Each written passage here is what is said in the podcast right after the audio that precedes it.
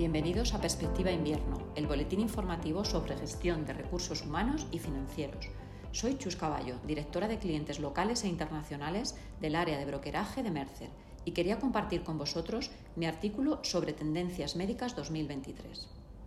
El informe global Tendencias Médicas 2023, que recoge la respuesta de 226 aseguradoras de 56 países, publicado en el último trimestre del año 2022, refleja que la tasa de tendencia médica de ese año se ha situado en torno al 12,7%, con una previsión muy similar para 2023.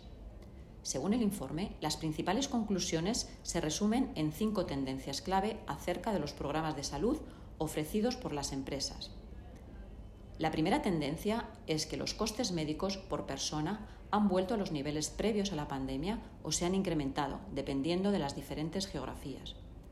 Desde un punto de vista global, el 68% de las aseguradoras espera que las empresas den prioridad a mejorar el beneficio, a pesar de las tasas de tendencias médicas de dos dígitos pronosticadas en algunos mercados.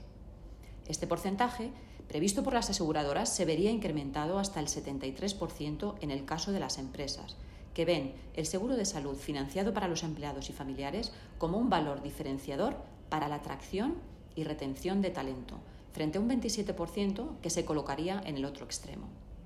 Segundo punto, COVID-19 continúa impactando en la siniestralidad. El 55% de las aseguradoras informan de un aumento en el diagnóstico de enfermedades en etapas posteriores, especialmente las relacionadas con el cáncer, debido a la atención diferida que el COVID-19 ha provocado. Los diagnósticos médicos y el tratamiento de muchas afecciones se interrumpieron durante el periodo álgido de la pandemia y periodos posteriores de rebrotes. Los efectos de esos retrasos se perciben tanto en el volumen como en el coste de la atención médica en 2022. Una de cada tres aseguradoras a nivel mundial siguen mencionando en el estudio que el COVID-19 se encuentra entre las tres principales causas de siniestros durante los últimos años. Punto 3 la modernización de los planes de salud. Si bien la pandemia ha impactado muy negativamente en el incremento de los gastos médicos, hemos visto también cómo ha impulsado y acelerado la innovación en las aseguradoras y la modernización de los planes de salud.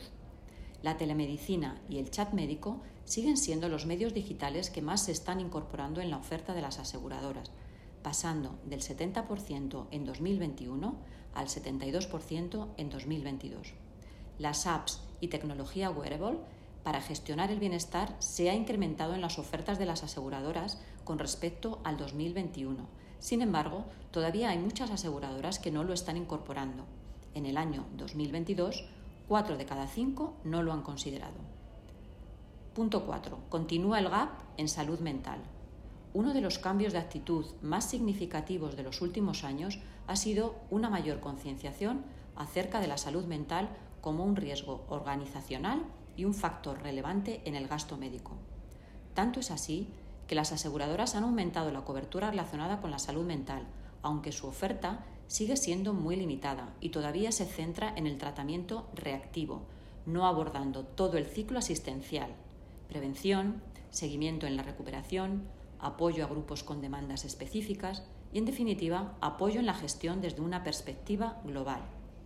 Si atendemos a los factores de riesgo que más influyen en los costes de los seguros médicos, el riesgo emocional o mental ocupa el tercer lugar a nivel global, situándose en todas las regiones entre los cinco principales factores de riesgo. 5. La gestión de los planes médicos requiere de un mayor rigor.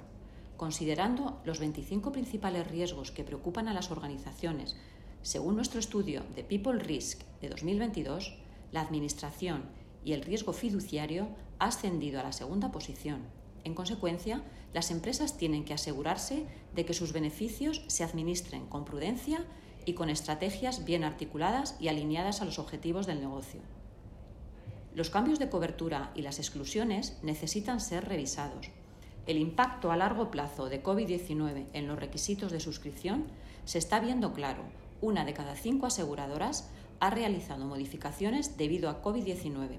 Por ejemplo, datos como la vacunación del candidato grupo a asegurar son exigidos en muchos mercados para valorar el riesgo o para renovar el plan. En definitiva, nos encontramos ante un gran reto que es el de equilibrar la economía y la empatía cuando estamos haciendo nuestra revisión anual de beneficios. Aquí será importante reconocer la interconexión de los diferentes factores que afectan a la salud de los empleados y a los costes para encontrar un punto de equilibrio que permita satisfacer las necesidades de nuestros empleados y la de nuestra organización, con un mayor control del riesgo de salud, financiero y reputacional.